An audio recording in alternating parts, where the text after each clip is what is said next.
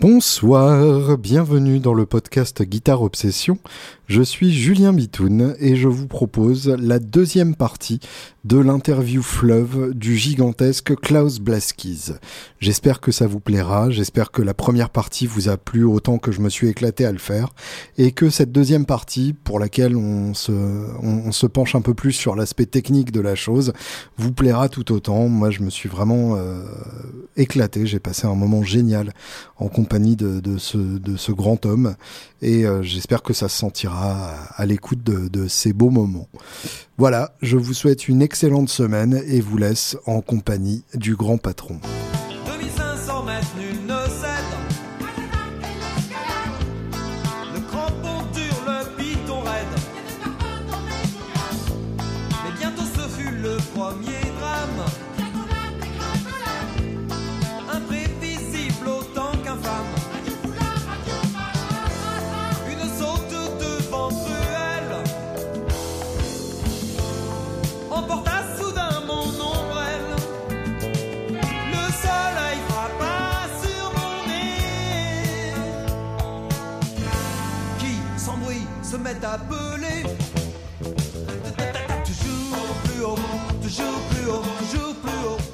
Comment se passe votre entente musicale? Parce que je crois savoir que Vander, lui, est fan idolâtre de, Coltrane, et Elvin Jones en, particulier.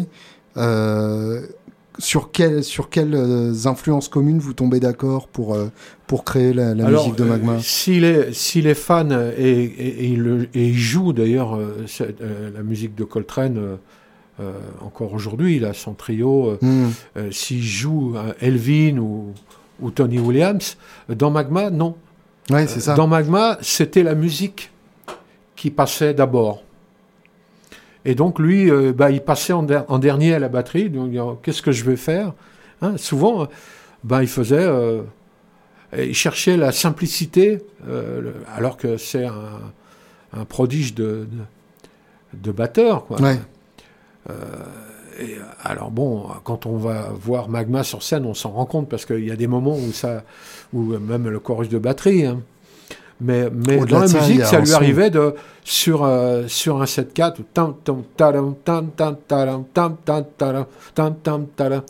où on avait, euh, bah, on aurait eu un batteur euh, même anglais qui aurait joué pa pa pa pa pa pa pa pa pa pa, pa, pa, pa, hmm. pa, pa, Lui, ton clat, ton ton clat, ton petit conclat, ton conclat, à l'envers. Oui, oui, oui, je vois.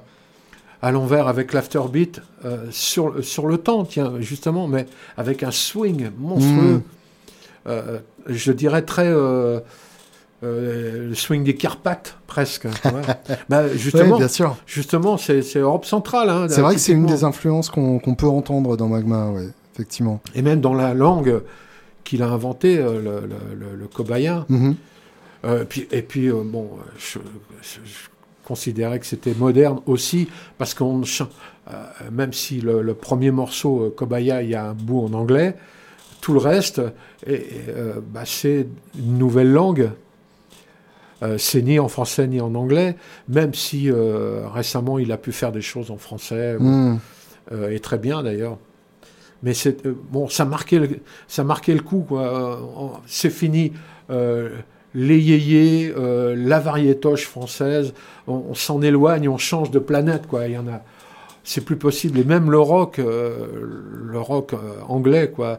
même encore aujourd'hui, je considère, bah, j'ai vu récemment Kitsch, Crimson justement euh, à oh, l'Olympia avec les trois batteurs. Ouais. Euh, d'ailleurs, je croyais que c'était des batteurs anglais. Et il paraît qu'il y, en a, il y a deux américains. Gavin Harrison est américain en tout cas. Ouais, les deux autres, je sais pas. Euh, alors, il y a Tony Levin. c'est merveilleux. Et un très, très bon guitariste chanteur, excellent. Ouais. Ah, moi, je trouve. Hein. Que j'ai trouvé un peu palo au niveau du chant. Ah ouais? C'est peut-être le style qui veut ça aussi. Bon, en tout cas, bon. Pourquoi, pourquoi je disais ça? Oui, euh, je, trouve que la batterie à l'anglaise, mhm. euh, c'est à plat. Ça rebondit pas. Mhm. C'est, euh, bon, les batteurs américains, fortiori les, batteurs de jazz, ça rebondit, quoi. donc les, batteurs anglais, ils ont tendance à jouer, même les batteurs un peu, un peu swingants, je, sais pas, les, un batteur qui a été dans Yes, aide-moi. Bruford Bruford, voilà, il a tendance à swinguer un petit peu, il hmm. joue à plat. voilà, il n'y a pas le rebond. Euh, et je suis d'accord avec euh, Christian pour dire, voilà, euh, non, il faut, il faut, on doit swinguer plus. Quoi. Le rock, hmm. c'est le rock, enfin, ou les musiques modernes, ça devrait être plus, plus dansant, enfin, plus, plus balancé, quoi. Est-ce qu'il y avait déjà l'idée du, du cobayen quand tu es arrivé dans le groupe hein? Oui.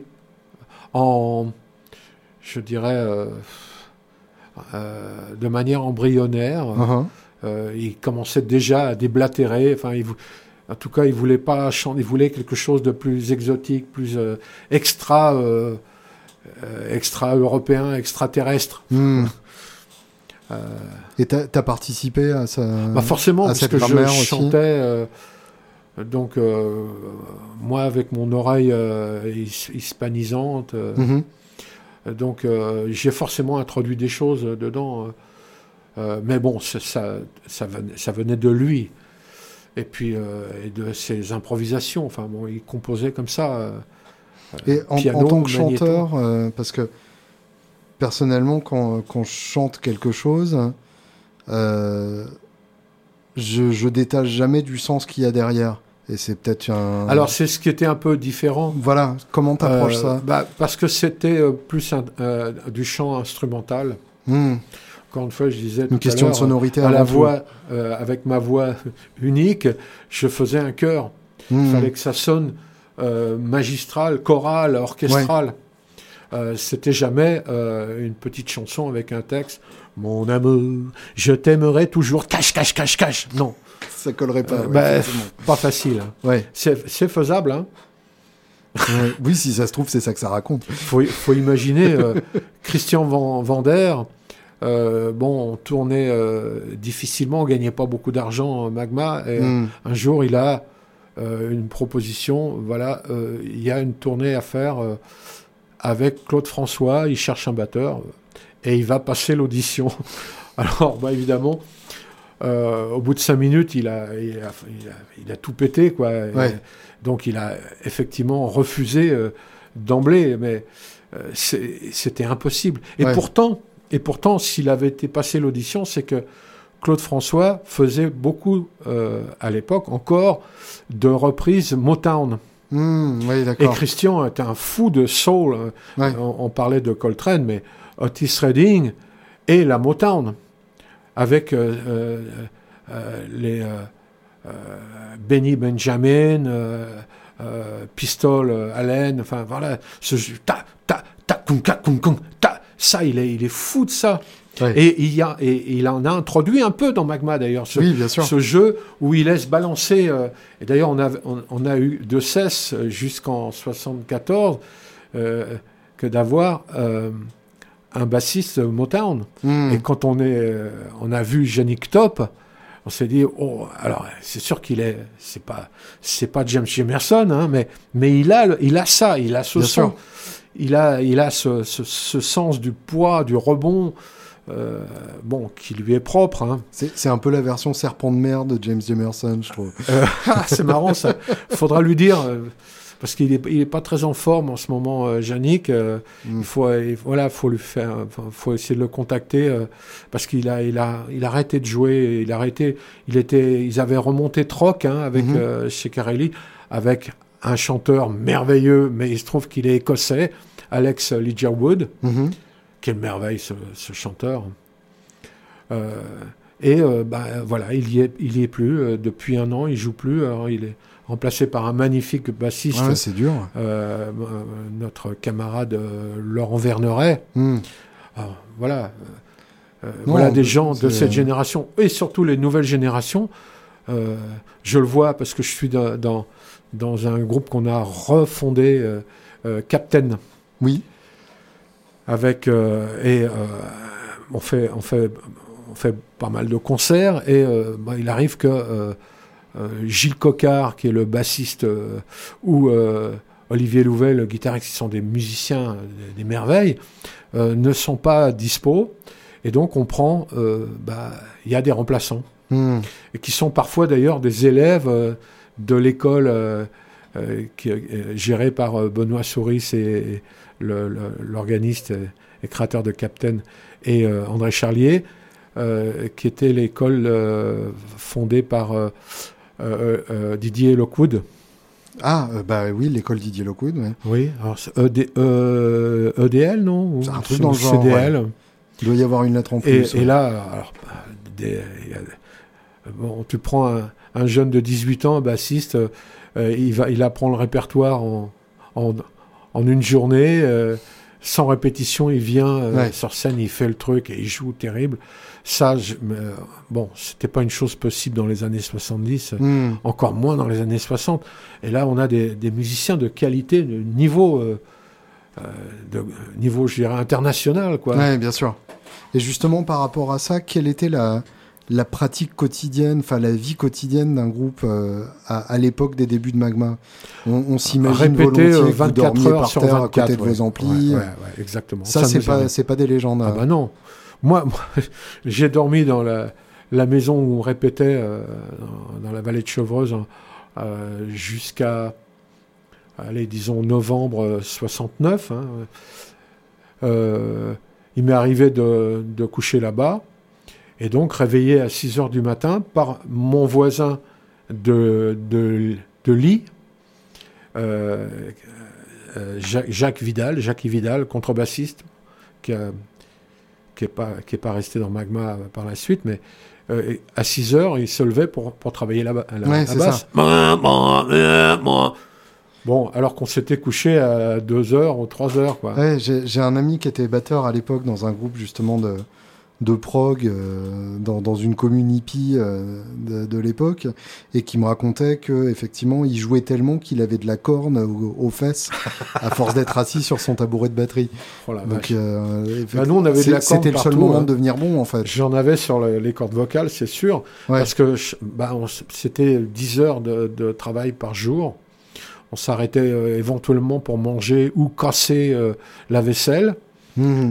Mais Là, et, euh, c'était tous les jours, et c'était pendant des mois. Mais on, euh, atteint quelque chose comme ça qu'on ne peut pas atteindre autrement, il n'y a pas de raccourci. Surtout que la musique se composait, euh, les arrangements se faisaient sur le tas, mhm. évidemment. Même si on avait des gens qui pouvaient écrire, comme Teddy Lasserie ou Christian, au préalable, ça se faisait aussi bah, avec le, le, jeu, avec les qualités des musiciens en présence. Quoi. bon moi, je chante pas du tout comme Christian Vander. Donc, quand hmm. il composait un chant, bah, voilà, forcément, ça prenait une autre tournure. Et euh, jusqu'à l'enregistrement du premier disque, donc en avril 70, euh, mhm. donc c'est, ça fait plus de six mois, quoi. Ouais. Euh, même si on a commencé à faire des concerts, je dirais à la fin, fin 69. Le, premier album, c'est La Griffe, donc Oui. C'est ça? Le, sens de la griffe, justement, par rapport à ce que tu disais tout à l'heure euh, ah bah, C'est la serre d'aigle euh, voilà, qui prend la terre, et euh, c'est typiquement ça. Oui. Et en, tirant un trait définitif sur tous les groupes. sur, la, sur la terre D'accord. Voilà, on, est, on part sur, parce que on racontait cette histoire de voyage interplanétaire. On mhm. partait sur Kobaya et euh, nouvelle société, nouvelle humanité, nouvelle musique, nouvelle langue. Euh, voilà, bon, c'était euh, bah, c'était un peu une comédie qu'on jouait. Enfin, c'était mhm. c'est pas le terme comédie parce que non, c'était le canevas qui nous servait à, sortir de, de notre quotidien musical. Je dirais. Ouais, je vois. Et... Il faut voir quand même en 69, encore une fois, on se remet dans le contexte, tu écoutes ce, que, ce qui passe à la radio euh, ou à la télévision, c'est quand même une catastrophe intersidérale. Hmm. Euh, Michel Thor, tu vois, c'est vachement bien. oui, effectivement. Euh... Mireille Mathieu. Alors pour le coup, je suis pas, je suis pas spécialiste doctoré. Bon bah alors on n'en parle pas alors. En, magma comme peuvent l'être certains ah certains ah je crois que le deuxième album c'est 1001 degrés, c'est ça? Oui. Et c'est celui où il y a un titre d'une quinzaine de minutes. Oui. Qui remplissait toute une face à l'époque. Oui, parce que il faut imaginer que euh, la tradition euh, pour le, du 45 tours, avec euh, sa limitation de, de, temps, 3 minutes, mhm. nous, on fait un double album le premier. Mais, on fait un double album parce qu'il y a beaucoup de musique, mais souvent, c'est des morceaux courts, parce que c'est la tradition. même si on ne voulait pas faire des hits, euh, des morceaux qui allaient sur les 45 tours. Il y a eu très peu de 45 tours, hmm. des, 45 tours de promotion euh, avec des morceaux coupés, euh, n'importe comment d'ailleurs, à Philips. Évidemment. La bombe pop. Ah oui, dur. Ah Magma, la bombe pop, tu vois, la, promo. Chercher l'erreur, ouais. C'est même plus une erreur, là, c'était on était un peu effarés. Euh, donc euh, il y avait déjà des morceaux euh, qui, qui s'étendaient. C'était pas hmm. avec les chorus, tout ça. C'était ben, Christian. Voilà, ben, les morceaux c'était des œuvres ben, un peu un peu classiques. Voilà, euh, et il avait déjà des morceaux de, 40, 40, minutes. Hmm. Sauf que 40 minutes, euh, alors non seulement ça tient pas sur une phase de 45 tours, mais ça tient pas sur une phase de 33 tours non, plus. Donc on s'était limité, euh, mais on était encore limité, mais on pensait pas en termes de 3 minutes. Ouais. Plus. On s'est dit, on, a, on fait un album et donc, il n'y avait, euh, avait, pas le CD, on n'avait pas 74 minutes, on n'avait que 20 minutes par face si on voulait hmm. avoir un, son. Euh. Et donc, euh, voilà, alors, il n'y a, pas, a pas de morceau de, 20 minutes, hein, mais il y a un morceau au moins qui fait 10 minutes au moins. Ça doit, ça doit être ça. Ria Saïtak, je crois. Hmm. et on était à Hérouville et on, a, on avait un peu de moyens.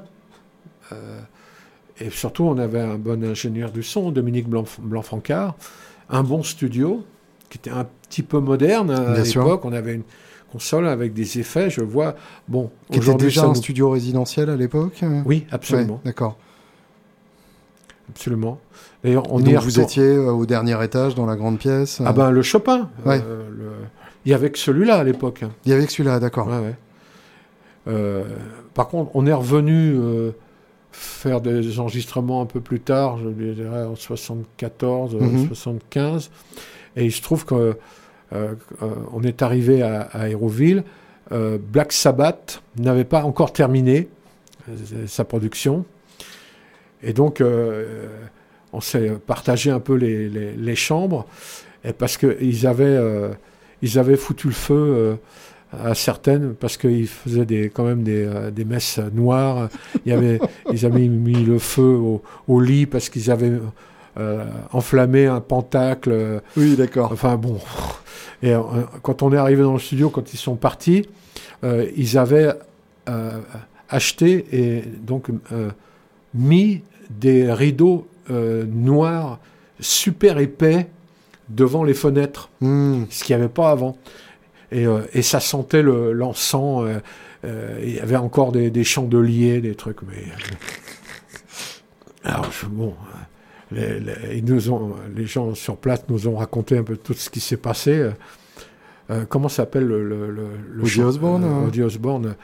mais alors il joue certes la comédie du fou, mais je crois qu'il n'est pas, il est pas très. Euh, je pense qu'il est câblé bizarrement, ah effectivement. il est bizarre. Mais justement, par rapport à ça, c'est marrant que tu dises ça à propos de Black Sam, parce que de l'extérieur, c'est comme ça aussi que Vander peut être perçu. Et, euh, et c'est ça que je trouve intéressant, c'est que c'est l'un des très rares musiciens qui a, qui a une mystique associée. Euh, surtout, même encore à l'heure actuelle, où on sait tout de tout le monde, où en gros, chacun y va de, de de, ces postes euh, beaucoup trop intimes et beaucoup trop gênants. Bah oui, bah, il rêve, il rêve la musique. Quelqu'un lui a donné sa, musique, quelqu'un lui donne ou quelque chose. Hmm. Et, euh, j'y crois vraiment. Est-ce que toi, qui qui, qui, qui est parmi ceux qui ont le bossé de plus près avec lui, Est-ce que toi aussi le perçois comme, comme on peut le voir de l'extérieur Moi, je, l'ai perçu, alors déjà, je disais, je trouve ça moderne, mais bon, passer une journée chez, chez Christian, mhm. lui au piano, moi accoudé à essayer de, de piquer les trucs qui, qui, sont plus ou moins composés, ou, enfin j'entendais l'improvisation. Euh, et j'avais les larmes aux yeux, j'étais tout de suite euh, transporté. Euh, et encore aujourd'hui, moi je vous recommande d'aller. il, fait des, il fait des concerts en solo, piano, voix. c'est beaucoup improvisé et c'est. j'ai toujours cette sensation. La dernière fois, j'ai été le voir au Triton. je me suis retrouvé dans, dans, cette, dans ce voyage, quoi, parce que ça vraiment ça décolle. Mais même à la batterie, enfin, je, je me souviendrai toujours de la première fois que je l'ai entendu jouer en face. Euh, j'ai pas entendu un son de batterie euh, pareil bah, de la part pas de, la batterie, que ce soit d'autre. C'est pas de la batterie. Mmh. D'ailleurs, euh, moi je recommande, enfin, ça sera pas le cas, mais je recommande à, personne de prendre Christian pour l'accompagner mmh. dans, dans quoi que ce soit, même en jazz. Oui, bien sûr. Parce que parce qu'il est trop inventif, trop risqué. Mm. Euh, risqueur, je dirais, trop, euh, euh, trop out. Ouais, je vois. C'est pas son truc, lui. Et, il est capable, alors. Il est capable. Moi, j'ai fait l'expérience. bon, j'ai un groupe Maison Close.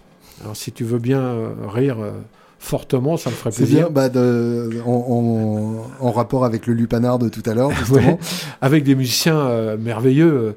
Euh, Eric Lafont à la batterie, euh, Gilles Erard euh, au clavier, un, mhm. un, ancien Magma, Benoît Windman au clavier, mhm. Laurent Coquer avec qui je suis dans plein de, groupes à la basse, et Denis Leloup au trombone. Mhm. Déjà la formule de clavier, trombone, pas de guitare, bon c'est un peu étrange.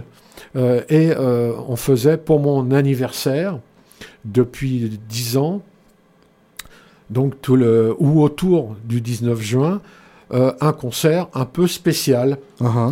Et il nous est arrivé de faire euh, ben, un concert, par exemple, spécial Motown, hmm, donc au, Triton, avec plein d'invités. évidemment, avec Maria Popkiewicz, une, une, euh, écossaise magnifique chanteuse qui, a été dans Magma. Et une fois, ben, on a fait, alors je sais pas si c'était Soul Otis Redding, euh, enfin Stax euh, Memphis, ou Motown, ben, invité Yannick Top et Christian Vander à venir jouer. Et il est capable, il l'a fait là, parce que c'était. là, il jouait, il pensait pas batterie là. Hmm. Là, il pensait Motown, ce groove là. Et donc, à deux batteries avec Eric Lafont, c'était. Ah, ça devait être redoutable. Ah, puis Yannick, Yannick, deux basses. Ouais avec euh, bon, les cuivres, avec les frères euh, Vos Vos, euh, je ne sais même plus leur nom. Guillard, Alain Guillard et, et oh, j'ai oublié son prénom. Donc sax et trompette qui ont, uh-huh. été dans Magma après, après que je sois parti, mais que je connaissais bien, parce qu'ils étaient, on les avait dans Odeur, mm-hmm. que j'ai participé assez longtemps. Alors, tu, tu parlais d'Hérouville un titre de, de 10 minutes comme ça, vous l'enregistrez d'une traite? Forcément. Et tous ensemble dans la pièce? Forcément, avec une mhm. voix témoin. Donc on refait des voix, on refait éventuellement des solos, on refait des parties éventuellement euh, où on les refait, ou des parties ajoutées. Mais l'essentiel est déjà là euh, voilà. dès la prise. Donc je pense que euh, voix et cuivre sont faits peut-être en direct, mais euh, souvent refait mhm. pour des problèmes de séparation euh, éventuellement ou, ou de, bah, de jouage. Ouais. Mais on pouvait, puisqu'on avait, on a eu, donc on avait 8 pistes sur le premier album, 16 en 70, mhm. ce qui était, ah, à Aéroville, c'était énorme. Donc ça veut dire que bah, il y avait euh, une, une, piste pour la basse, par exemple, ou une piste pour la guitare. Donc on pouvait refaire euh, ce, que, ce qui nous arrivait pour une question ou une autre. Euh, voilà, problème de son, problème de, bah, de un pain ou de Mm. mise en place que n'était pas parfaite. Et on a longtemps dans Magma cherché non pas la perfection, mais en pensant que c'était gravé pour l'éternité Ouais. et que la musique demandait à être euh, euh, assez stricte quand même, euh, strictement jouée quoi. Parce que c'est très écrit, Bien sûr. donc euh, quand on a une partie à l'unisson, genre batterie, basse, guitare, s'il y a euh, une note de, de guitare qui est à côté, par exemple, euh, bah, ça sert pas à grand chose quoi. Euh, Hmm. ça, ça donne pas de la liberté, ça donne pas de la profondeur. Ça n'apporte pas au propos. ouais. Non. Je comprends. Non, parce qu'encore une fois, c'est très orchestral. Hmm. Donc il faut qu'on soit, euh, je veux voir qu'une tête quoi. Oui. Il faut qu'on soit vraiment ensemble. Oui, chez Harlin Wolf, c'est logique. un. Chez Magma, ça marche pas. ouais. Bien sûr. Euh, alors, sa- sauf erreur de ma part, après, c'est euh, Mécanique Destructive Commando ou il y a Oui. Cantarcose entre les deux? Non, c'est après. euh, C'est après, ouais, d'accord. Donc, euh, Mécanique Destructive Commando, là, pour le coup, euh, Bah là, c'est l'arrivée de, de Yannick Top. voilà. C'est la formation euh, classique, entre guillemets, enfin, celle que, celle que beaucoup de fans, euh, à Oui. laquelle beaucoup de fans se sont doute. attachés euh, définitivement. Moi, il y a une version de, de ce titre-là, euh, qui est celle par laquelle j'ai découvert le titre, qui est live à la BBC, je crois. Ah, est-ce que c'est avec Yannick Top ou, ou avec Bernard Paganotti Eh ben, je saurais même pas te dire. Oh là là. C'est sorti dans les séries. Je sais, je sais pas si je l'ai ce disque, parce Mais, que j'ai on- pas toujours l'honneur de le Bah recevoir. oui, logique. Message à Seven Records s'il nous écoute. Euh, si, euh, si, si tu pouvais décrire euh, l'expérience de, ce titre-là, est-ce que tu est-ce que as senti que c'était spécial ce titre-là par rapport au reste ou il n'y avait pas particulièrement de Ah bah, c'était forcément, c'était spécial et c'était proche. J'évoquais il y a quelques instants le- mes journées passées chez Christian, euh, Mhm. euh, lui au piano et au chant. Euh, bah, mécanique com- commando a commencé comme ça. D'accord. Donc on en avait fait une première version qui était un peu, un peu rigolarde, qui commençait par une espèce de bossa nova sympatoche, mais bon, c'était les, les- les embryons de mécanique. On arrivait à la fin du, d'un morceau de 3 minutes où il y avait le début de, du, du 7-4, euh, qui, euh, voilà, on partait, euh, on partait dans les grandes steppes de, de l'Est. Le, le riff en ré là au départ, ouais. Je crois. hein. Et, et, et là, et c'était, c'était ça qui avait un sens. Mhm. Donc, on- il s'est construit, on l'a construit au fur et à mesure, avant de l'enregistrer. Euh, donc, je pense que Francis Mauge l'a joué, et en tout cas, le bassiste euh, intermédiaire entre, entre Mose et Yannick Top, euh, Jean-Pierre Lambert, Mhm. euh, l'a joué. Euh, il l'a joué et il a euh, d'ailleurs, euh, quand Yannick, euh, parce que c'est c'est presque lui qui a découvert Yannick Top, D'accord. un jour il est venu à une répétition, il a dit j'ai, eh, les mecs, j'ai vu, euh, j'ai vu le bassiste de Magma. Tu vois, il était bassiste lui, dans- dans-. Le mec s'auto-remplace quoi. Ouais, mais il, sentait qu'il était limité euh, Ouais, je vois. euh, techniquement. Et puis, bon, et puis bon, quand tu vois Yannick, t'as- Ah bah oui. Et, euh, et donc, on a. euh, Yannick est arrivé un jour euh, à la répétition. Euh, il, il avait eu la, la part, enfin, le score complet euh, qui avait été écrit par Lambert. Euh, D'accord. Et donc, il a posé, euh, il a posé le, score. Dans, euh, euh, donc, il avait scotché. euh, donc, euh, par terre, ça faisait euh, genre 3 mètres de, large. Et puis, il a joué euh, tout. euh, bon, dès la première seconde, les lunettes sont parties euh, à l'autre bout. Et puis, hein, avec la sueur qui tombait. Et euh, il a joué d'un bout à l'autre ce que lui avait marqué, ce que lui avait indiqué euh, Lambert. Mais euh, il n'y avait pas. euh, c'était pas le note, euh, note pour note, enfin euh, note par note. Il y avait déjà l'esprit. Et donc, quoi. et, et Yannick avait déjà inventé Wow. un jeu, un truc euh, complètement bon qui lui est qui lui est propre, Ouais. notamment du fait que bah, il est violoncelliste, hein, et donc euh, sa basse est accordée en non pas mi, la, ré, sol, mais do, sol, ré, la, je crois, hein, en quinte comme ça.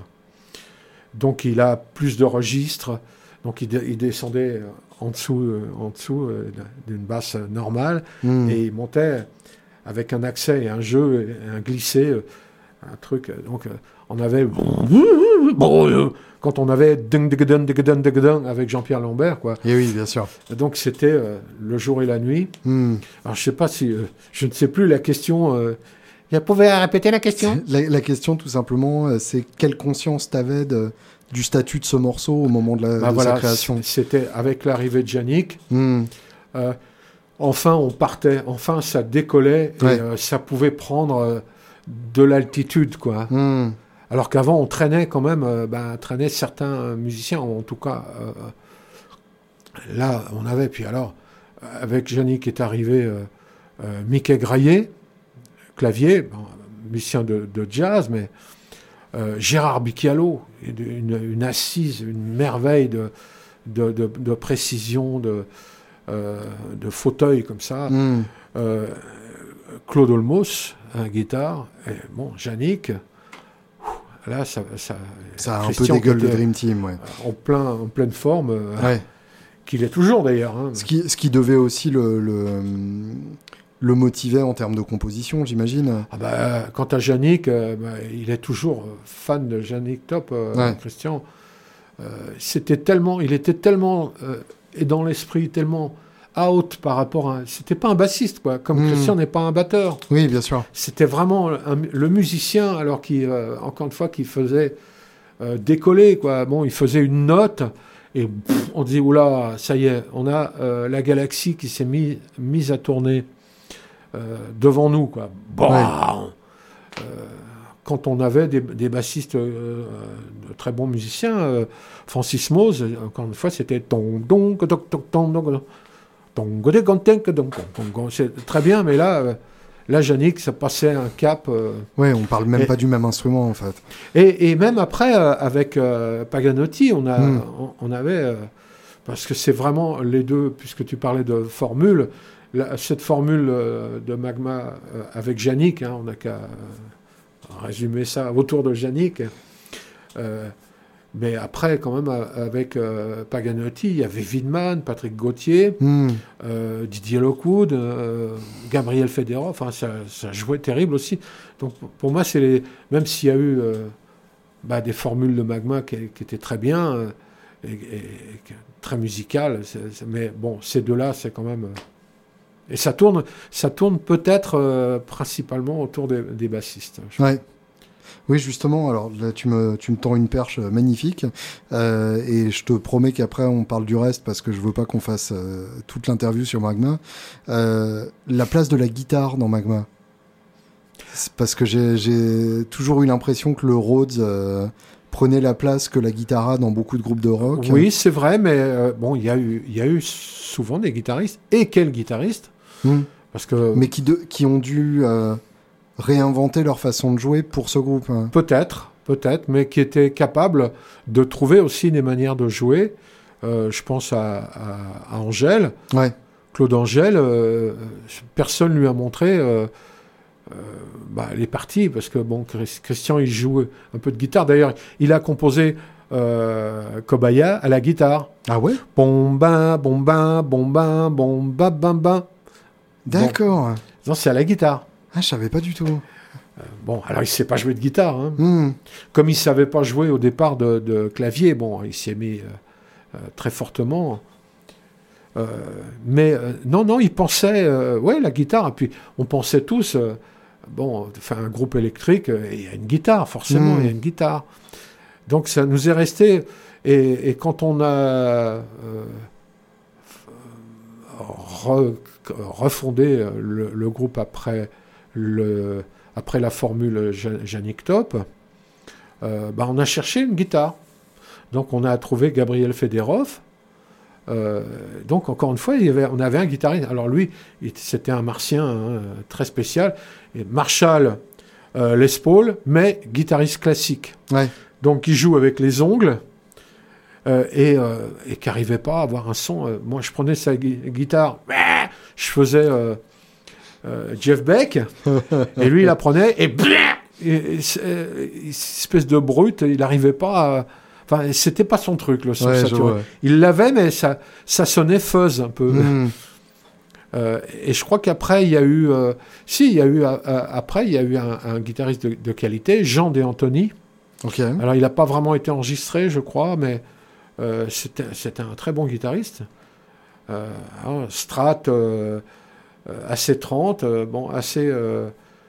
je dirais pas conventionnel, mais qui, était très intéressant, hmm. un très bon musicien. Donc il y a eu, il y a eu très souvent, il y a euh, là, euh, là, il y a encore un guitariste. Euh, il y a eu plein de guitaristes, les Grands Camps et, hmm. autres, mais il y avait surtout James, James McGo.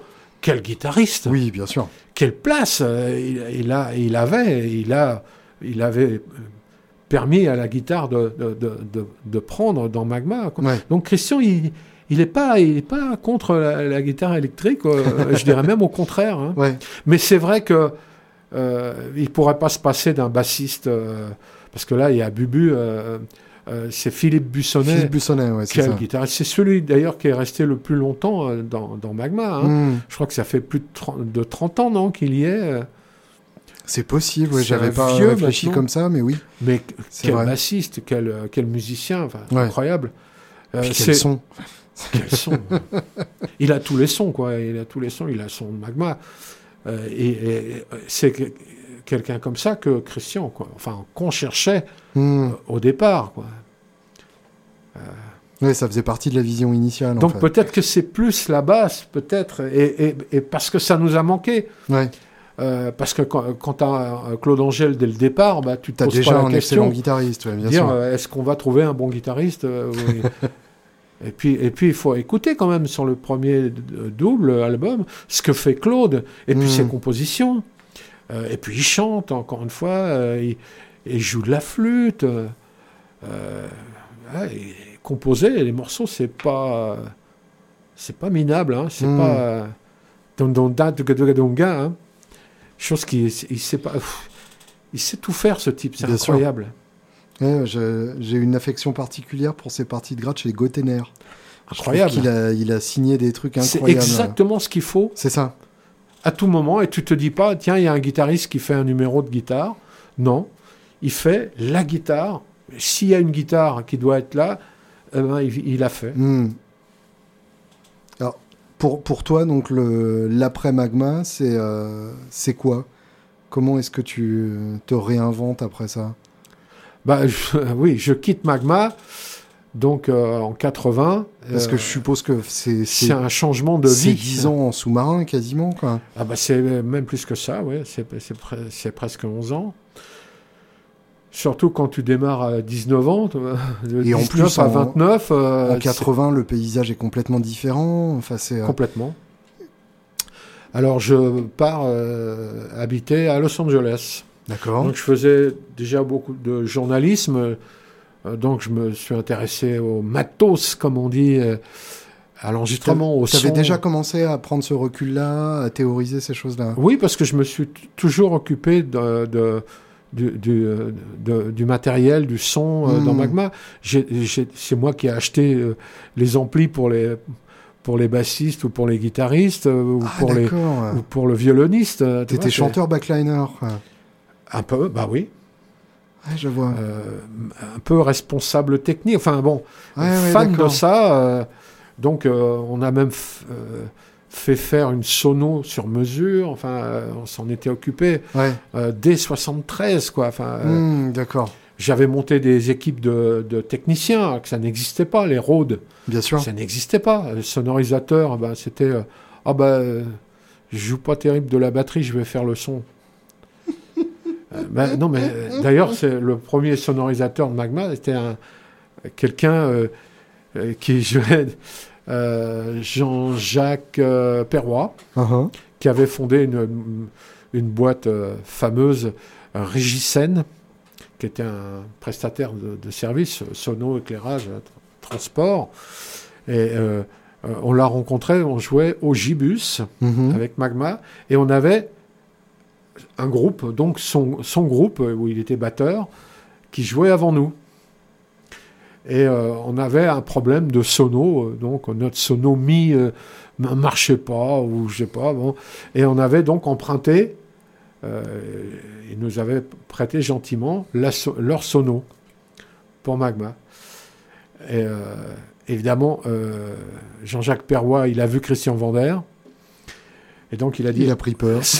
J'arrête la batterie. Euh, et peut-être qu'il avait fait le son d'ailleurs. Hmm. Ou il avait aidé, quoi. Euh, celui qui faisait le son, euh, qui était en fait un garagiste au départ, un, ami, un fan de, Magma qui faisait le son, mais il n'était pas fait pour ça, quoi. Hmm. Et il comprenait pas grand-chose, ni à la musique, ni au son, ni. Bon. bref, je ne citerai pas son nom. C'est un mec qui était tellement dévoué euh, à Magma.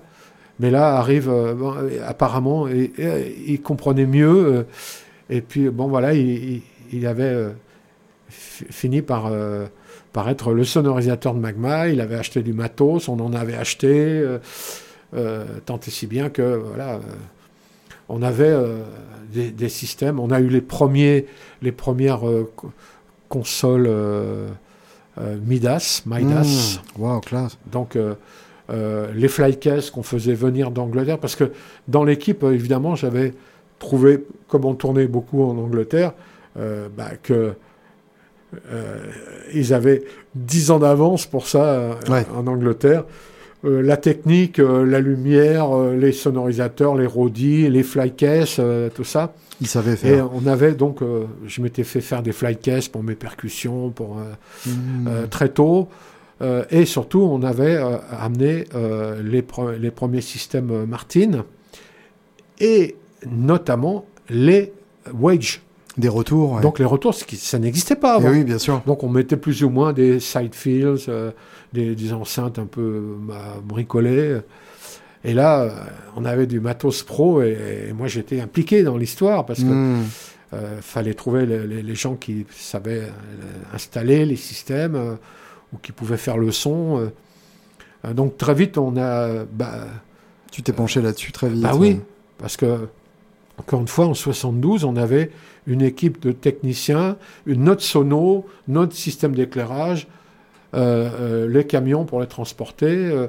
Euh, ce qui n'était pas le cas. Euh, oui, ce qui n'existait pas à l'époque. Bah non, parce qu'on jouait dans des endroits où, euh, bah, évidemment, une grange ou une piscine, tu vois, n'est pas forcément équipée. Donc, Los Angeles. Los Angeles, alors c'est en 1980. je suis allé évidemment avant, hein, mais j'imagine mon rêve américain. Ouais. Qu'est-ce qui se passe à Los Angeles? Tout. bah tout. Euh, euh, j'ai toujours voulu en savoir plus euh, sur, sur la base Fender, sur Fender. J'ai dit, tiens, quand je suis allé aux États-Unis, dès, dès les, dans les années 70, on y était avec Magma, j'ai dit, tiens, je vais m'acheter un bouquin sur Fender. que dalle. Et puisqu'il est zéro, pas, triple zéro, rien. Alors donc, la basse Fender, pour moi, qui était la légende, dit, bah, bah, j'étais sur place, euh, j'ai été voir Léo Fender, qui venait de fonder euh, euh, GNL. Mm-hmm. je suis allé à l'usine Fender, qui était encore à Fullerton. Bien sûr. chez, je suis allé chez Dobro, mm-hmm. Qui est encore là-bas. Rickenbacker, euh, avec la, la lutherie, euh, bon, aux petits oignons. Hein. Euh, voilà, j'étais dans mon rêve, quoi. aller à la source, rencontrer Léo Fender. C'est ce que j'allais dire, George Fullerton, Del Hayat, Forrest. Pour moi, bon. Bien sûr. C'était déjà des vieux. Hein. Bah oui, oui, bien sûr. Il devait avoir, euh, je sais pas, 70 ans, euh, Léo Fender. Qu'est-ce que tu retiens justement de ta, ta rencontre euh ah, bah, Ça, les, les old-timers de, de, de, cette catégorie, c'est fabuleux. Je, suis fou d'aviation aussi, donc mm-hmm. Chino, là-bas, donc j'allais voir les avions voler, voir les, les, Mustangs, les, Lightning, les Thunderbolt et, compagnie, et rencontrer les vieux. Alors les, vieux, les vieux pilotes, la Seconde Guerre mondiale, mais, mais aussi les, des, des gens qui les remettent en état. Hmm. qui les font voler, qui, qui partent d'un basket case, quoi, un paquet de, de, de, de bouts de ferraille, mhm. et qui reconstruisent ça. C'est fabuleux. Euh, et, ces gens-là, c'est des merveilles, quoi. Euh, avec cet esprit américain, euh, l'amour du vintage. Enfin, hmm. bon, maintenant, c'est. Puis même l'esprit californien. Ah bah j'ai eu l'occasion, euh, et c'est quelque chose que, qui m'a marqué, de, de, discuter avec, euh, avec euh, le, luthier en chef de chez Taylor, qui m'expliquait que la Californie a ce gros avantage d'avoir des garages. Et vu que il y a de la place, qui fait un temps à ne pas garer sa voiture dans un garage, le garage c'est l'espace de création euh, vierge et l'Amérique est obsédée par la virginité de, de son des enfants. C'est des enfants. Et, euh, et fabuleux, la, virginité américaine, c'est la possibilité d'une création. Et donc le garage californien, c'est la possibilité d'une invention. Et Dieu sait s'il y en a des garages. Hein. Bien sûr. Euh, moi, j'ai habité un, un, endroit, euh, Fremont Place, euh, un peu au sud d'Hollywood, où bah, la, la, la, femme chez qui j'habitais, euh, elle avait quatre voitures. Ouais. Alors, quatre voitures, euh, si tu n'as euh, que quatre places dans le garage, c'est minable. Bien sûr. Ça n'a pas de sens. Donc, il y, avait six places. Donc, c'est pas un garage, c'est carrément la moitié de la maison. C'est une annexe, tout bien sûr. donc, tu as la, la, voiture pour aller faire les courses, donc station wagon, as pour aller en week-end, pour aller euh, en soirée. Euh, pour cruiser. Voilà, puis tu as la voiture de, du, du, du, du, jardinier qui est là, ou du mari, ou de... Et ils sont euh, évidemment fous de voitures. Enfin, moi j'ai connu hmm. l'époque. Donc en 80, il y avait encore à tous les, tous les, les, pâtés de maison, il y avait un marchand de voitures. Hmm. Et j'ai vu ça disparaître. Ouais. Ah ouais, d'accord. C'était la, capitale mondiale de la voiture. Enfin, hmm. euh, encore aujourd'hui, euh, il y a euh, deux, deux, voitures par habitant, quoi. Enfin, Bien sûr. C'est un, ah bah, impensable. Ça fait, ça fait 9 ans que je le fais à pied. je peux te dire que je comprends pourquoi c'est la capitale de la voiture. Et musicalement, ça correspond à quoi, du coup, cette époque pour toi? Ah bah, il faut imaginer avec euh, donc les années 80 mhm. euh, l'essor des, studios indépendants, euh, comme ça avait été le cas, bon, un peu dans les années 70, mais surtout dans les années 60 en Angleterre. là, ça a explosé. Indépendant, tu veux dire par opposition aux studios qui appartenaient aux maisons de disques Oui. Ouais. C'était pas trop le cas, bizarrement. Enfin, il y en a eu, mais euh, et puis, euh, et puis euh, nouvelle musique, notamment le rock californien avec le, le, son. Donc, même si ce sont des, des, New-Yorkais, mais Steely Dan, ils sont venus enregistrer beaucoup à Los Angeles. et donc, le son, et même le, les, les ingé-sons, les, producteurs ou coproducteurs, c'est vraiment les Californiens. Hmm. Ils ont été. Enfin, pour moi, ça a été. Euh, j'ai juste un, euh, une anecdote. Euh, j'ai donc beaucoup. parce que j'étais correspondant pour un canard, mhm. pour disque, et puis pour, aussi pour Rock Folk, dans, lequel je travaillais. DISC, qui est à, l'origine de, la plupart des magazines qui ont suivi euh, keyboards, mhm. euh, guitaristes, euh, basse, bassiste ou basse magazine, etc. KR à l'heure actuelle. Qui mhm. étaient des émanations de ce. et on y parlait beaucoup de matos, évidemment. Bon, je ne peux pas raconter l'histoire, mais j'avais fait un spécial micro. Uh-huh. qu'on avait appelé Micropolis ou un truc comme ça. et j'étais en couve euh, très beau avec mes, les cheveux courts euh, et ma barbe très courte euh, à l'époque, en 80, j'avais marqué le coup à la, fin de Magma. Et j'étais entouré de, je sais pas, 500 micros qu'on avait disposés Mmh. comme ça. Euh, la photo, euh, pour, pour moi, c'est un souvenir incroyable.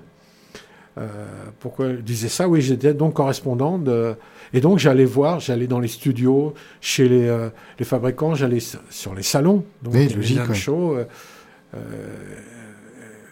J'y allais déjà avant, mais là j'étais sur place et euh, je, ben, je me suis intéressé encore plus euh, aux matos, aux nouveautés. Et puis c'était une explosion Hmm. euh, parce que bon, l'informatique euh, musicale est arrivée un petit peu après, mais Bah, le midi est arrivé en 83, euh, t'as vécu ça. ouais, enfin en vraiment en live, quoi. 85, mais Hmm. mais 83, donc on était en plein, en plein dans l'histoire. Il y avait encore les, les constructeurs euh, euh, de synthé, euh, euh, les nouveaux constructeurs euh, d'ampli, euh, euh, Mezza euh, et tout ça. Bon, ça, Mm. ça a explosé à, ce- à ce moment-là, donc Bien ça sûr. arrivait.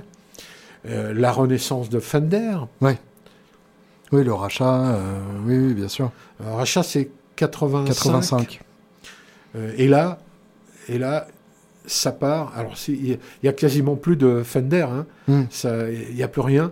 Et je euh, rachète avec euh, James Trussard, qui était encore, euh, qui était encore à Paris, Mhm. Et qui détestait Los Angeles, et qui maintenant habite à Los Bien Angeles. sûr, ouais. Euh, euh, qui- bon, qui venait me voir ou qui venait sur les salons, euh, qui m'accompagnait ou j'accompagnais. On, on a été à la, à la sortie de l'usine, quand Fender est, est parti de l'usine, de l'ancienne usine, que je connaissais bien, je connaissais tout le monde, eh ben, il y avait des choses qui restaient, euh, Hmm. des fins de série, des trucs euh, qui correspondaient plus à rien. Donc on a acheté des, des caisses, des cartons entiers de, de montage de strates, euh, de plaques avec les micros, euh, de pièces détachées, de trucs. T'as encore des choses comme ça oui, oui, parce que, ch- cher ami, on, on a- on arrive à, à- à- à la question que tu ne m'as pas encore posée. Ah, Euh, Est-ce que j'ai monté un musée Oui, de l'audio? J'allais y venir. où il y a euh, des guitares, des basses, des claviers, À, des à quel instruments de moment musique. est-ce que tu t'es rendu compte que, que l'accumulation de matos devenait inquiétante au-delà de... Ah bah quand je pouvais plus, euh, euh, bah, ch- chez moi, faut imaginer, en appartement, mais euh, je pouvais, ça débordait de toutes les, les, euh, les garages, les choses que je louais pour entreposer euh, toutes ces choses. Je vois. Bah, faut imaginer euh, 300 guitares et basses, quoi, la place que ça prend quand il y a que ça. Honnêtement, non, je, je me rends même pas compte. euh, Donc là, c'est des centaines de mètres cubes. Ouais. Euh, des milliers d'enceintes, euh, des, des milliers de micros. Alors un micro, ça prend pas beaucoup de place, mais quand euh, 10 dans leur boîte, Mais oui, bien sûr. 100 dans leur boîte, mais 1000, euh, tu vois, tu, bah, voilà, ça fait deux, deux armoires euh, Hmm. Pleines à craquer, plus, euh, voilà. donc, Alors moi, j'ai uniquement vu euh, le, la pièce que tu occupais euh, Voilà, dans, ça- dans un c'était lycée de, de, salle d'écoute. de Saint-Denis. Bon, il y avait pas grand-chose dedans. mais- Alors, Ce qui, ce qui était Pour exposé, moi, en fait, c'était déjà, du traitement acoustique, en fait. C'était déjà une vision complètement hallucinante avec euh, où que tu regardes des, des enregistreurs à bande, des micros. des- Oui, parce que je- je- il fallait que je. Euh, parce que l'ob- l'objet, évidemment, de ce musée, c'est de conserver les choses, c'est sûr, le- euh, de les documenter, mais aussi de les montrer, de les faire entendre. Mais alors justement, c'est pas un musée qui est ouvert au public. euh, Pas pour le moment, je suis en train de Ça déménager complètement de, de, de Paris. D'accord. Donc là, Parce que pour l'instant, le grand public a vu ton matos euh, uniquement à l'occasion des expositions de la, de la. Philharmonie, enfin de la Cité de la Musique. hein. Ou, ou, euh, ou au cinéma, parce que je loue Ouais. beaucoup, euh, je con- continue de faire. D'accord. Donc euh, du micro, de, des. Tu fais du conseil aussi pour le cinéma? Ouais.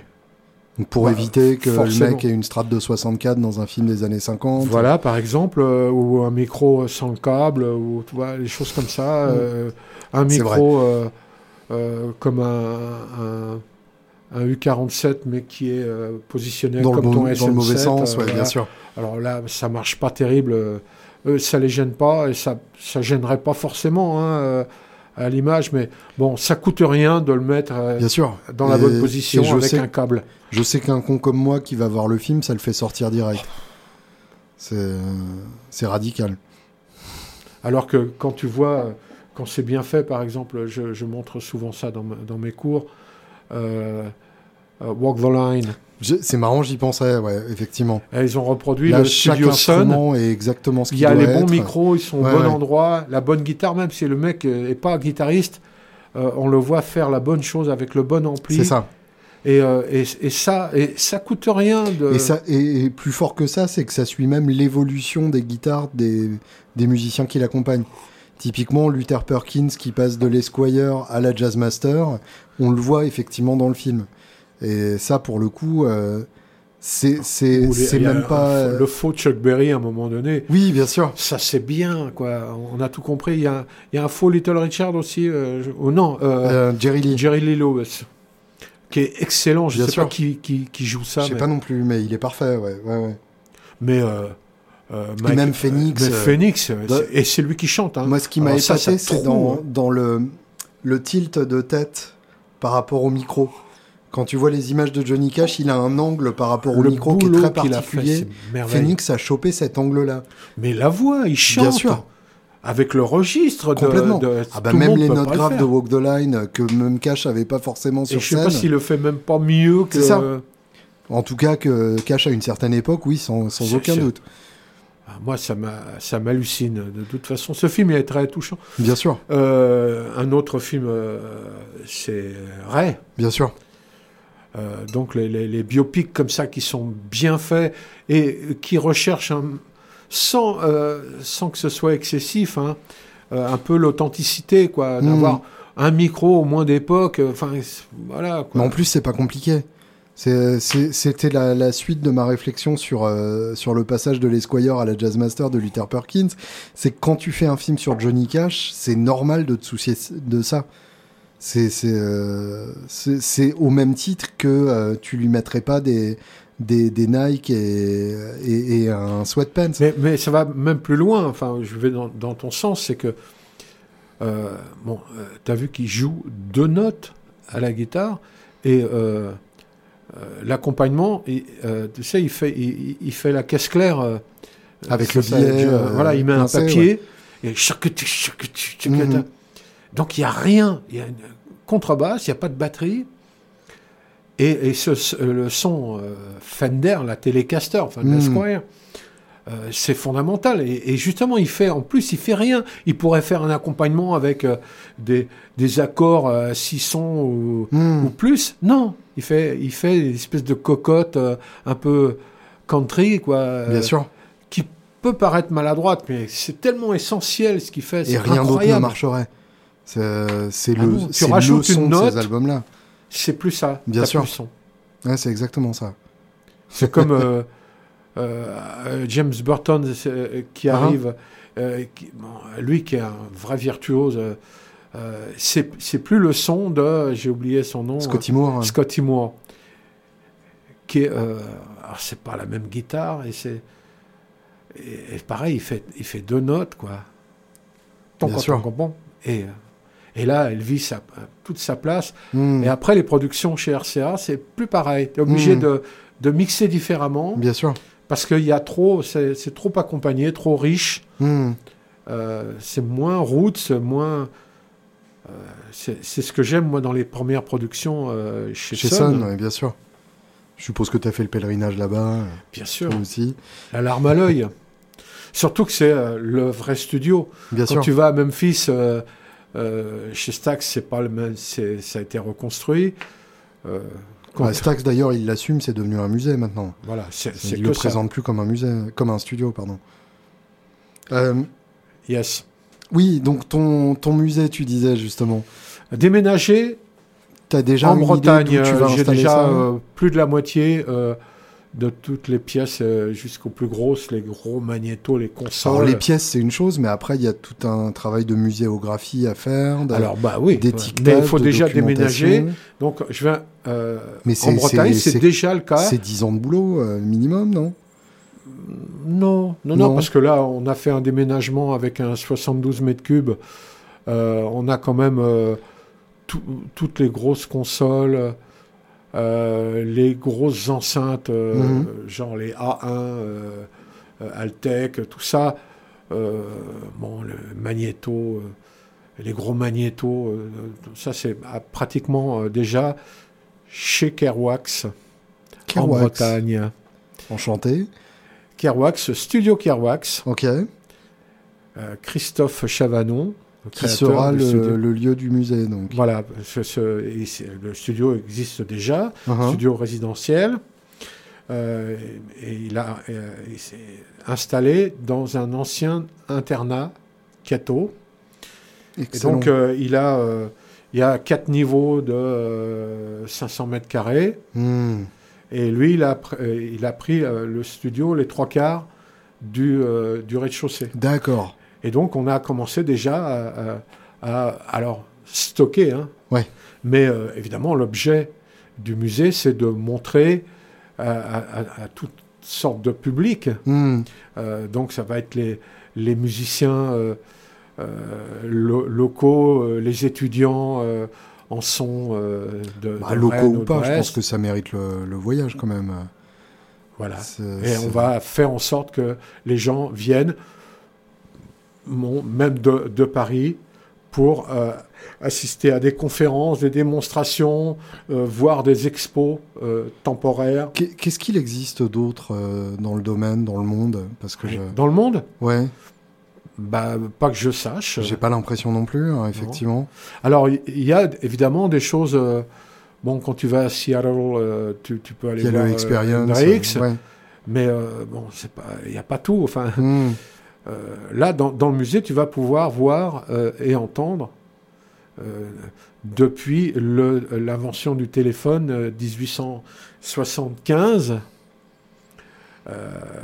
jusqu'à aujourd'hui le son dit virtuel, ouais. enfin dé, dématérialisé, je dirais, hmm. en passant bah, bah par l'aventure de la bande magnétique, le son analogique, euh, on en parlait tout à l'heure, euh, en, quoi, euh, en quoi ça intervient dans la musique, ou en tout cas dans la production de musique. Les, siècles précédents, bah, certes, les lieux où était jouée la musique et les instruments avaient leur importance. Hein. mais aujourd'hui, on a toute la, toute la chaîne de l'audio qui intervient et parfois jusqu'à l'extrême euh, où, c'est euh, euh, bah, c'est 90% de la musique, hmm. c'est le son. Oui, bien sûr. Puisqu'il n'y a pas de texte, il y, a peu de chant, il y a voilà, c'est le, son, le son des instruments qui parlent, qui bah, qui font la, qui font la musique. Hmm. on peut très bien avoir dans l'électro, par exemple, euh, ou même un effet. Mhm. Oui, bien sûr. Un effet, un trafic, un, effet sonore, un effet d'enregistrement, de, production. Qui fait une chanson. qui est, qui est euh, bah, l'essentiel de la proposition musicale. Ouais, je vois. question très con. Euh... T'en as connu d'autres. Euh, et, ah, alors, question très con.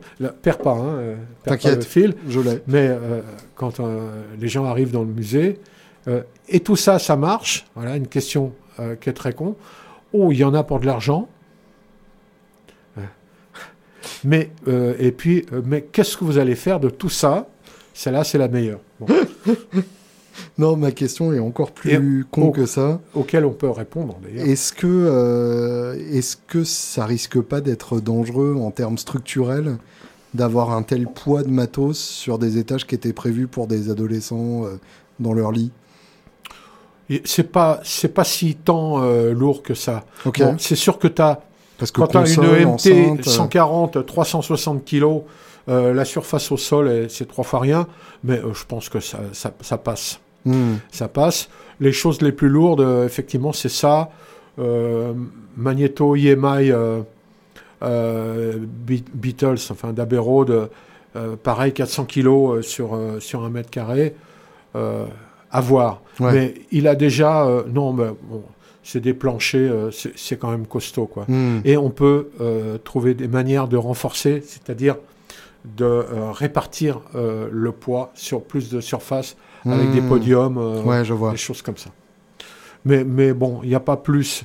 les, les, les, enceintes les plus grosses, les A1 Altec, bon, bah, c'est des caisses en bois, et puis le haut-parleur qui sont un peu lourds, mais ça dépasse pas 150 kilos avec les, hmm. trompes. C'est rien du tout. Ouais. C'est bon, c'est vrai, c'est un gros frigo, une grosse machine à, à laver, quoi. De toute façon, tu verras bien si le plafond du studio. Ah bah si ça s'écroule, on verra bien.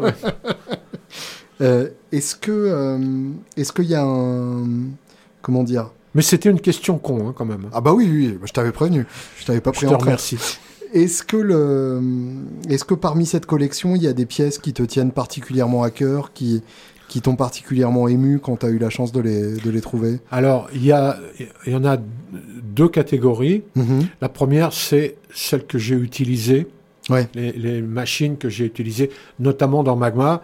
Donc, chambre d'écho d'Inacor, euh, les micros. Euh, j'ai gardé bon, des micros qu'il n'y avait pas en France à l'époque et qu'on avait euh, réussi à avoir. C'était des Electro Voice. Hmm. Donc SP2, SP4, tout ça, des, micros super. bon, qu'on n'avait pas. J'ai des vieux AKG, des vieux, euh, des vieux chours. Mhm.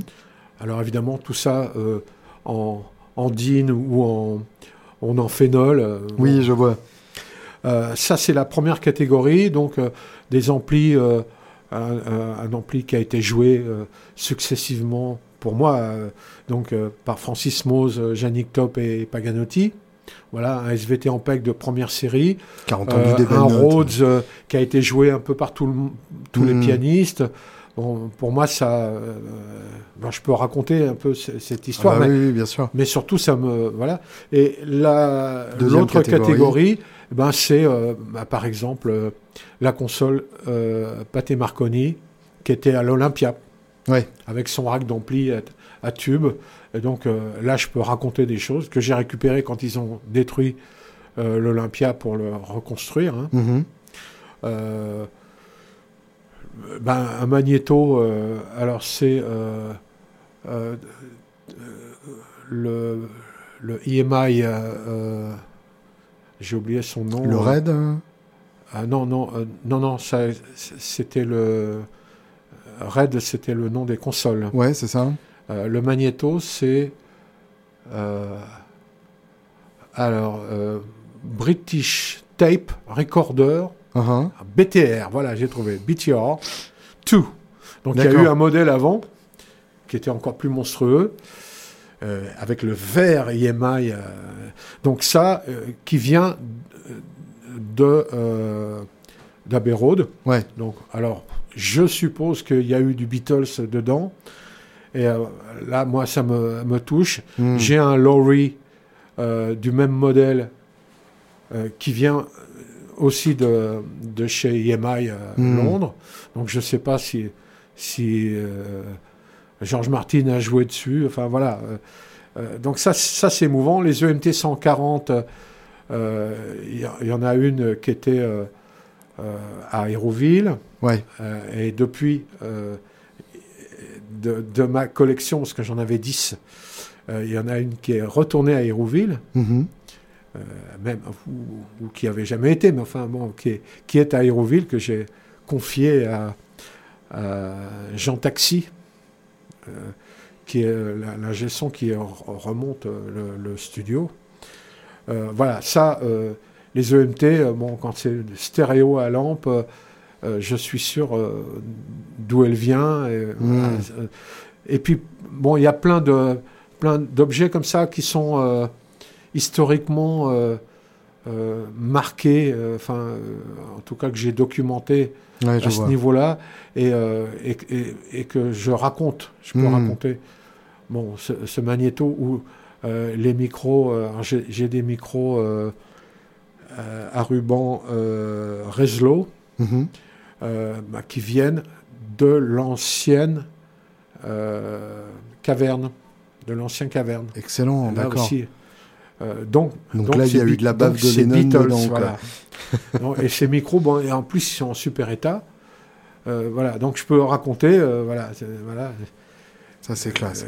quand on, il y a eu l'expo John Lennon Unfinished Music, uh-huh. je les ai mis. J'ai mis aussi un, un, D20 AKG qui avait été utilisé à, à, Hambourg. Hmm. Voilà, avec le pied. Alors ça, c'est des choses.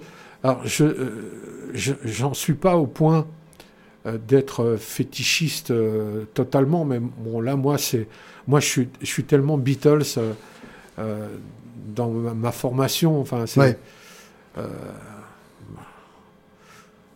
c'est difficile de, de, ne pas en raconter plus, mais. Hmm. Tiens, d'ailleurs, à ce propos, j'ai un, un, souvenir particulièrement ému de, de cette expo pour une guitare qui se trouvait à l'étage, à côté du lit, qui était une euh, télécaster noire euh, sur laquelle il y a très très très très peu de documentation. Ah, elle venait pas de chez moi. moi j'avais mis la 325, euh, oui. mais qui n'était pas de John Lennon, la qui était la même. 325 noire, donc deuxième, deuxième série pour Lennon, parce que la première, il avait, il avait repeinte, repeinte en, plus ou moins en rose. Euh, mais bon. Et tu euh, sais de chez qui venait cette, euh, cette Telecaster ah, Je pourrais retrouver. non, je pense que c'est par, par Julian Lennon, je ah, pense. Ah, d'accord. donc Yoko Ono. Tout simplement. Ouais. Donc aucune chance qu'elle ressorte à un moment. Ah, ou à moins que ce soit, comment s'appelait la, la, chinoise qui a été sa maîtresse à Lennon quand il était à Los Angeles? Oui, je, je vois, mais c'est peut-être elle. Pendant le Lost Weekend, ouais. Ouais. Ouais, ouais, je vois bonjour le week-end quand même. C'était un gros week-end. Oh là, il, a failli y rester, le, le Lennon. Ah, je déteste euh, Yoko Ono à, plus d'un titre. euh, je raconte, raconter des anecdotes sur, euh, sur l'expo, euh, notamment une, il y avait une, très belle photo des Beatles arrivant sur scène au, au Shea Stadium. Mhm. Donc il traverse euh, bah, la pelouse. La, hein. pelouse. Et euh, c'est une photo miraculeuse, on les voit avec la guitare à la main, euh, les baguettes. Et évidemment, il y a Lennon en premier, et puis derrière lui, il y a McCartney. Logique. Et là, elle a, toussé en disant Non, non, mettez pas cette. Et pourtant, on ne voyait pas parce qu'il y avait un éclair d'éclairage. De, où on voit pas le, visage de, de McCartney. Ouais, d'accord, c'était à ce point-là. Eh ben, ah ouais, alors, c'est petite anecdote, euh, bon, entre autres, mais elle a quand même, euh, elle a sauvé euh, d'une certaine manière Lennon. Je suis, je suis convaincu qu'avant et après, même si elle a foutu la merde. Dans, elle, a, elle, a, été nécessaire pour l'équilibre mental de Lennon à plus d'un J'en suis sûr, jusqu'à jusqu'à sa mort. Pour terminer, euh, déjà, bah oui. c'est, En plus, mais moi, mais je suis bien là. Bah ouais, moi, ça m'aurait pas gêné de continuer, mais j'ai un concert ce soir. Aïe. Et euh, pour terminer, donc j'aurais bien aimé parler de, ton projet euh, le plus récent, le prochain, donc Cuba. Est-ce que tu peux nous expliquer un peu Alors, je fais de la production et de l'enregistrement de musique euh, traditionnelle, enfin musique world, hein, on n'a qu'à dire, depuis, euh, depuis assez longtemps. D'accord. Depuis plus de presque 30 ans. Façon field recording euh, Alors, souvent, parce que moi, ce qui m'intéresse, c'est pas de les mettre, comme beaucoup ont fait, de les mettre dans un studio, les produire à la, à la Beatles, quoi, hmm. avec compresseur, effet, machin, Là, c'est la proximité. Moi, je vais les enregistrer sur place là où sont jouées ces musiques. Je vois. Le plus possible. Donc j'ai fait euh, dans le monde entier, mais bon, euh, je suis même allé en Corse, il faut imaginer. Donc vraiment à l'étranger. Et, euh, et, je pratique donc l'enregistrement, la production ambisonique. Mm-hmm. C'est-à-dire c'est du son en, 3D. Même si après, évidemment, c'est mixé en, stéréo, quand ça doit être produit en CD. Euh, hmm. Mais maintenant qu'on peut, euh, qu'on peut diffuser ça en, euh, en, binaural, donc on a une certaine forme de, de, de relief, enfin de, de surround en tout cas. Ouais. donc je fais de plus en plus et je suis déjà allé à Cuba à, à de nombreuses reprises, et notamment pour enregistrer du punto et de la trova. Donc pas, pas des musiques afro-cubaines. Hein. Hmm. Donc c'est très c'est proche de, l'Espagne du XVIe siècle. Quoi. Ah oui, d'accord. Ok. Voilà. Hmm. Mais c'est en même temps, c'est très cubain parce que inévitablement. Et, cette fois, euh, je vais enregistrer. Alors, on part, euh, on part avec 450 euh, choristes nantais amateurs. Rien que ça. bon, il y a un, événement depuis depuis 7 7-8 ans qui a lieu à Nantes. Mm-hmm c'est euh, la chose créée par euh, Karim Amour, euh, qui s'appelle Urban Voices, mhm. Tambour à Nantes, auquel j'ai participé comme musicien, mais aussi comme conseiller musical et enregistreur, etc. bon, donc cette année, on part avec 450 choristes. D'accord. Il va y avoir 250 choristes cubains sur place euh, et, donc des musiciens, notamment des percussionnistes. Et c'est toi qui c'est la rumba. Là, c'est la rumba traditionnelle et je vais enregistrer en ambisonique. Wow. Euh, alors, il faut imaginer 450 euh, plus 250, hein, ça fait mhm. du monde quand même, les voix. Alors, même si c'est sonorisé, donc il faut. voilà, donc je vais faire du relief. on fait un film, en tout cas, bon, plein de vidéos, mais il y aura un film euh, avec donc du son euh, en relief, donc en, en, binaural. on peut écouter très facilement avec un casque normal, mhm. euh, stéréo, donc c'est juste encodé. voilà, ça c'est. donc je pars dans 10 jours, même pas, même pas maintenant. donc il faut imaginer, je pars avec des enregistreurs, des, un, micro euh, euh, merveilleux, l'Ambeo euh, Sennheiser, alors que d'habitude je suis avec un, ou, l'autre modèle de, de Soundfield, mhm. qui a été repris par Rode maintenant. D'accord. voilà, les enregistreurs de poche, parce que je vais être sur place. Il bah, faut imaginer les conditions à Cuba. Faut, ouais faut pouvoir s'adapter. quoi. quelques photos de, de, prise de courant dans un théâtre. Faut, euh, ouais. Là, euh, c'est. Euh, Donc si tu as des piles, c'est bien. Quoi. Inimaginable. Je vois. Voilà, et bah, j'y vais évidemment. Alors là, c'est la rumba, c'est carrément la musique yoruba, hein, c'est quasiment l'Afrique. Hein. Hmm. et c'est aussi ma passion, hein, comme, parce que je fais aussi beaucoup de percussions chose que j'aurais pu raconter, euh, notamment la percussion brésilienne. Et je suis allé euh, enregistrer euh, les écoles de samba défilant au carnaval à Rio. De nombreuses fois, ça se prête tellement Et oui, bien sûr. à ça. Voilà. Merci Klaus. Eh bien, merci à toi.